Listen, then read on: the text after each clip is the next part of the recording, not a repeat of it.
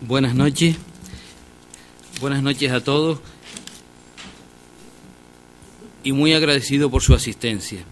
Me acompañan en la mesa el señor Francisco Cases Andreo, obispo de, Dios, de la diócesis de Canarias. Muchas gracias, monseñor. Y la pregonera doña Rosa María Jorge Fierro. Muchas gracias, doña Rosa. Doña Luz Caballero Rodríguez. Muchas gracias, señora consejera de Cultura del Cabildo de Gran Canaria. Cuando ustedes quieran, cuando usted quiera, don Ángel, puede comenzar.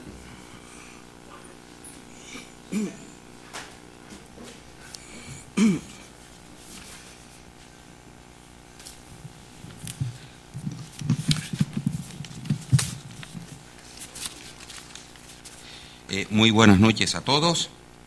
Creo verme en la obligación de aclararles a los que no me conocen que no soy el periodista don Pascual Calagüiz Porcal, ya que en el programa difundido recoge que es quien presentará el acto. Soy Ángel Ruiz Quesada. Bueno, le doy un ratito para que apaguemos los móviles. Ya yo apagué el mío. ¿Les parece? Gracias. Les decía que soy Ángel Ruiz Quesada y mi presencia aquí se debe al buen amigo José Aurelio Rosa Surís Romero, que entendiendo que si la ilustre pregonera doña Rosa María Jorge Fierro se merecía un ilustre presentador, este merecía ser presentado y la labor de la presentación general del acto no debiera desmerecer su importante e interesante cometido. Totalmente de acuerdo con su planteamiento. Espero, don Pascual, quedar a la altura que usted merece. Brevísimamente les diré lo que quizás llevó a Pepe Aurelio el plantearle al presidente de la Asociación de Belenistas Canarios, San Juan de Dios, mi participación en este acto. Mi relación con los belenes me viene desde muy joven, pero no el tradicional de figuras en un portal. Soy un humilde autor de belenes vivientes en escenarios naturales, todos ellos en el municipio galdense, tales como el de la montaña Jodar, la Navidad como era, como es y como debe ser, el Belén viviente de la Enconada en San Isidro y el Belén viviente del Barranco Martorell en Sardina del Norte. No se lo pierdan. Ahora ya lo más difícil, sintetizar en tan poco tiempo el amplio currículum del ilustre presentador. Don Pascual es un gran conocido periodista, locutor radiofónico y locutor televisivo. Es valenciano, pero desde muy joven pisó tierra canaria y nos acompaña como un canario más desde hace 63 años.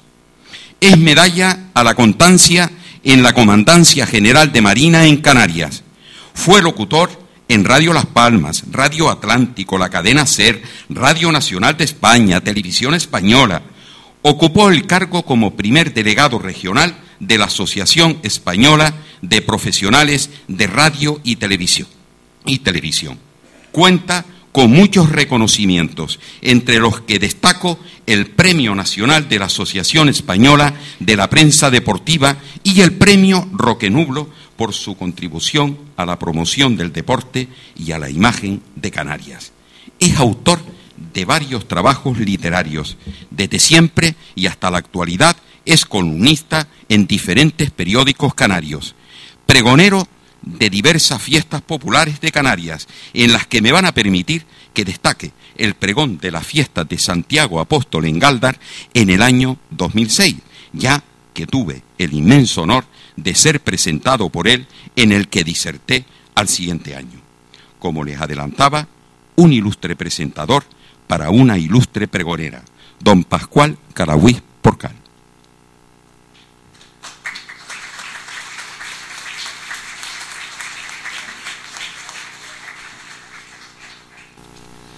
Bien, pues yo siempre digo buenas noches, queridos amigos y amigas. Siempre ha sido así porque me he considerado de tal manera. Pero hoy me encuentro con la grandísima sorpresa de que nos visita para escuchar esta presentación, la consejera de Cultura, doña Luz Caballero, pero emoción y responsabilidad me produce el que esté también nuestro obispo alicantino, paisano, pero canario, como he visto ya, enredado fuertemente en las aspiraciones de este pueblo. A ellos les doy las gracias y a todos ustedes también. Buenas noches, vuelvo a decir, amigos y amigas.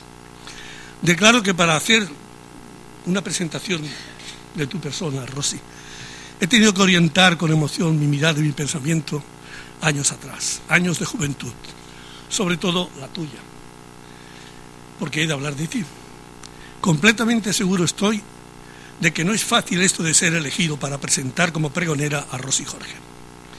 Tan seguro estoy de eso como que, por su parte, Rosy no accedería a pregonar nada que no estuviera dentro de sus límites, tendencias y respetos. Declaro de entrada que no quiero que relaciones este introito, primero de orgullo por la presencia de nuestro obispo, de nuestro obispo y la consejera de Cultura, como validad que no ha lugar para tenerla, porque no llegamos ni ella ni yo a eso. Pero sí quiero un cambio que lo relacionen todo con el temor de que el presentador, como sucede casi siempre en estos casos, por amable y edulcurante, por no decir, con perdón, pelota, eh, se pasara de rosca en alabanza de la presentada. O que al contrario, por ignorancia interesada, cualquier sustracción malévola dejara a Rossi, sin otro mérito, que estar aquí entre nosotros para ilustrarnos simplemente sobre lo que ella siente y nos cuenta sobre la Navidad y sus belenes. Por eso y por conocerla de muy joven y haber trabajado juntos durante más de 25 años, desde los albores de televisión, es por lo que nos hemos aceptado mutuamente el presentador y la presentadora. Me lo propuso don Vicente Díaz a través de mi vecino galdense Pepe Aurelio. Y yo respondí sí, enseguida y sin ninguna condición interesada. Imagino que ella también. ¿Sabe Rosy y sepan ustedes que yo no voy a ser su pelota? Y sabes tú, compañera del tiempo y del trabajo, que si me atrevo a ser tu presentador en lugar tan bendecido e histórico como este de la Casa de Colón, es porque colijo que tu Parlamento no va a ser una hilera de palabras vacías de contenido. Menos aún si, volando por encima de tanto nubarrón de enfrentamientos, líos humanos, lo imagino como pregón que trae por fundamento el gran ejército de belenes navideños que se apostan en torno a nosotros, escenificándonos mensajes que en estas fechas no pueden ser sino de paz y de buena voluntad y que al mismo tiempo protegen una hermosa tradición.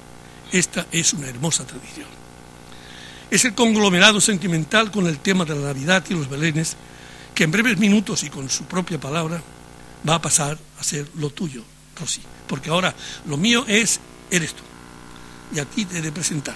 Ya he empezado de presentar como insignia principal de este acto, con no poca emoción, por lo que he dicho al principio, y al recordar que hace más de 40 años, y ante mí, fuiste tú la que siendo joven, temblorosa y emocionada, te presentaste a ti misma, no a una audiencia tan selecta y reducida como esta de hoy, bueno, reducida, reducida porque no cabe más gente.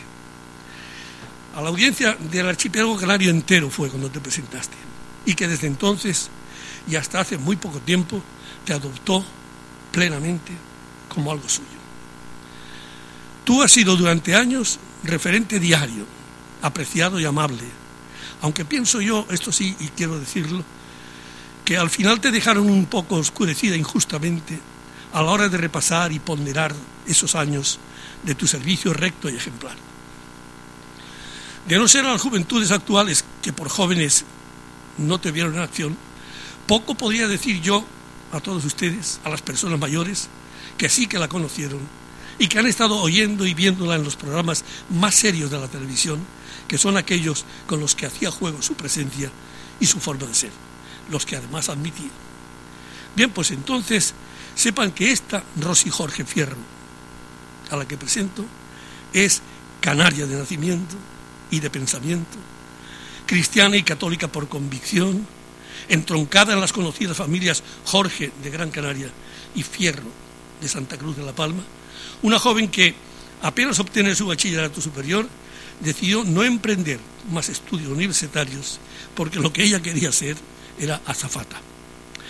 Y azafata hubiera sido de no quedar obnubilada en 1966 ante la aparición de aquel fenómeno social de la televisión que nos revolucionó a grandes y chicos y que le indujo a formar parte de lo que entonces fue novedad y ahora deberíamos mirar como el espaldarazo histórico de pioneros de nuestra televisión. Que no eran aquellos pioneros como pueden ser ahora, son muchos, meramente profesionales del medio, eran algo, algo privilegiado y digno de admiración, un fenómeno completamente nuevo. En ese grupo, al que yo llamo grupo de la torre de la Casa del Marino, el pequeño y estrecho habitáculo donde hacíamos todo, nos teníamos que salir uno para que entrara otro, es donde Rosy Jorge, junto a Loli Rosales, figura en la lista de las primeras mujeres que asomaron a la pantalla de televisión española en Canarias, como hicieron Adela Canta la Piedra, la mítica Rosa María Mateo, la rubia Cuaine, Piluca Bravo y Mari Carmeniza, en aquella estrecha y alta torre, que repito, aún existe, como recuerdo quizá, en la que fue Casa del Marino, y a las que siguieron después como primeras en la plazoleta de Milton, mucho antes de que tomara cuerpo la caza y derribo de televisión española aquí. Mari Carmen Alemán y Mari Carmen Martín. Y perdonen que me haya permitido citar, a estas siete entrañables y bellas compañeras de Rosy y Jorge, que también no fueron mías. Solo ha sido, y me parece una noble intención, permitiéndome esa libertad, con el propósito de llegar, cosa curiosa, a Mari Carmen Martín, última de las citadas, para rendirle saludo y recuerdo. Lo comprenderán enseguida si les digo que es porque se trata de la única de aquel lejano comienzo que ya no está entre nosotros. Y añado que ahí, en ese grupo, es donde Rosy se hizo mujer, donde agrandó sus estudios en la vida real para afrontar variedad de temas y experiencias, donde casó con José Luis López, de quien es viuda, donde fue madre cariñosa pero estricta, como viene siendo en todo el devenir de su vida. Cuatro son los hijos de los que se afanó en conducir con éxito y tenacidad de madre hasta sus carreras universitarias. En compensación, todo se compensa en esta vida cuando se va bien, ya son también dos los nietos que ha recibido. En la actualidad comparte su vida con Manolo Martín Cáceres, nuevo compañero coronando los días sin abandonar los apartados fijos de sus inquietudes humanas y también políticas, de las que nunca juró, aunque éstas no fueran coincidentes, con los regímenes por los que ha pasado en sus, sus tantos años que tiene. De hecho, recuerdo que fue jefa de prensa del Partido Popular de Las Palmas con el señor Soria. Durante muy breve espacio fue a causa de impedimentos, como digo, con su ente televisivo. Son estos, a grandes rasgos, los importantes retales de una presentación de Rosa María Jorge Fierro Pareceme importante añadir que la conocí tímida y brillante a la vez y que después de los años pasados la veo madura y con inalterable forma de pensar. Solo han cambiado en ella los años que cumple, porque no se ha visto necesitada de cambiar de chaqueta. Porque, por lo comedida y sobria que siempre ha sido, nunca tuvo apetencias de mujer de pasarela, como tampoco creyó necesario tener que agachar la cabeza para triunfar puede decirse que es, en esencia, como fue entonces, cuando un día de golpe y a través de la pantalla la conoció todo aquel mundo de su época de juventud. Creo que por no cambiar ni siquiera cambió nunca de corte de pelo o color. Y añadiré por mi parte que dentro de su modestia fue selectiva hasta en su profesión, eludiendo aquellos programas que no fueran acordes con su personalidad. Creo que por todo eso yo no podría comprimir en vaguedades esta presentación, por eso me he alargado un poco. Tampoco es que la vaya a ensalzar como artista, solo intento dejar constancia de lo que siempre ha sido para mí, una mujer seria, profesional, responsable y, en materia de confianzas que tanto abundan, solo las justas, porque es fiel y gran defensora de sus principios y en ocasiones es hasta como el erizo que cuando ve que le van a pisar pone erectos los pinchos defendiendo sus derechos, aunque aquello pueda producir el tambaleo de su estabilidad profesional, como sé que políticamente le ha ocurrido en el entorno donde tuvo y tiene que pervivir.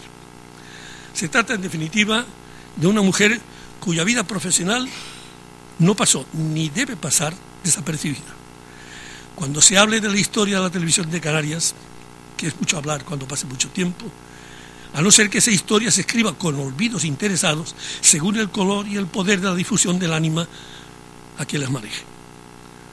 Si todo esto que digo es arrastre de largo tiempo de compartir meses y años de trabajo, ¿qué otra cosa podría decir yo de ella cuando son ustedes, la mayoría de ustedes mismos, los que también la han tenido durante años metida en sus casas, compartiendo horas de ocio, oyéndola con información o por curiosidad? Así pues, yo no tengo derecho a, distraer más la atención con lo mucho bueno que tiene su vida, de la que no hago sino una mínima referencia. Ni siquiera rozo la consideración de cómo y qué ve en el acto de hoy esta compañera de trabajo. Porque eso es precisamente lo que nos va a pregonar ella misma, aunque esta vez no sea como profesional de la palabra, como he dicho, que se presentó cuando era niña, ahora va a ser como madre, algo más importante, como madre cristiana y en fechas navideñas. Rosy, durante años hablaste a hombres y mujeres de distinta condición y pensamiento, pero hoy, al amparo de una asociación de gentes que miran cariñosamente a cualquier figura de Belén, y dentro ya del espíritu navideño, los que te escuchamos, seguro que somos hombres y mujeres de buena voluntad, con el deseo de que en el futuro esa misma buena voluntad sea la ambición de nuestros niños y niñas futuros. Ante ellos, ante el obispo, ante la consejera de Cultura, declaro estar orgulloso de haber presentado solo una pizca de lo mucho que hay que destacar de tu perfil como persona. Y presentado queda. Ha sido un gran honor.